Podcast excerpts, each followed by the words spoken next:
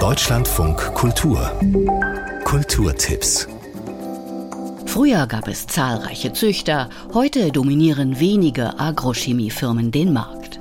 Eine ZDF-Dokumentation zeigt, wie internationale Großinvestoren den globalen Getreidehandel bestimmen.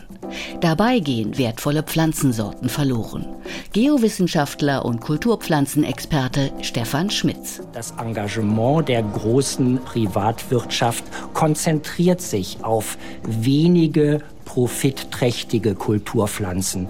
Wir sind heute in der Situation, dass 60 Prozent der gesamten Welternährung von nur vier Nutzpflanzenarten abhängen. Das ist Weizen, Reis, Mais und Kartoffeln. Weniger ertragreiche Arten verschwinden so nach und nach.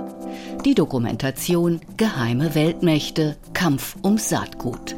Zu sehen in der ZDF-Mediathek.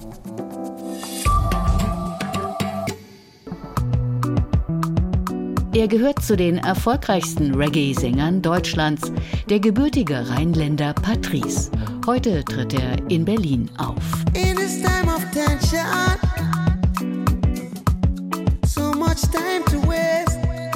Patrice steht für weltläufige Reggae-Musik, die er über die Jahre stilistisch erweitert hat.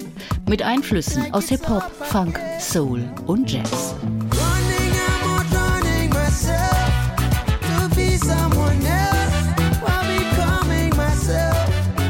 Patrice. Heute im Columbia Theater in Berlin.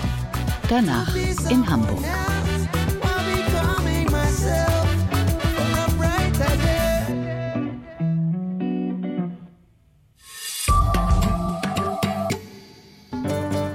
Auf dem Projektil einer russischen Rakete ist ein lebloses Kind abgebildet. Eine Skulptur der Ausstellung Day After Day in Bad Doberan. 26 ukrainische Künstlerinnen und Künstler zeigen Werke, in denen sie facettenreich die Situation in ihrem Land verarbeiten.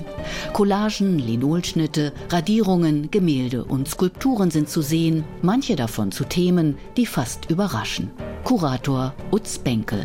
Alle Arbeiten sind ab dem ersten Kriegstag entstanden, behandeln aber nicht alle sichtbar den Krieg, sondern auch Visionen, die nach dem Krieg handeln, wie der Mann, der mit einem Boot über das Schwarze Meer paddelt und ein Buch liest, also eine Hoffnung auf Frieden. Die Ausstellung Day After Day.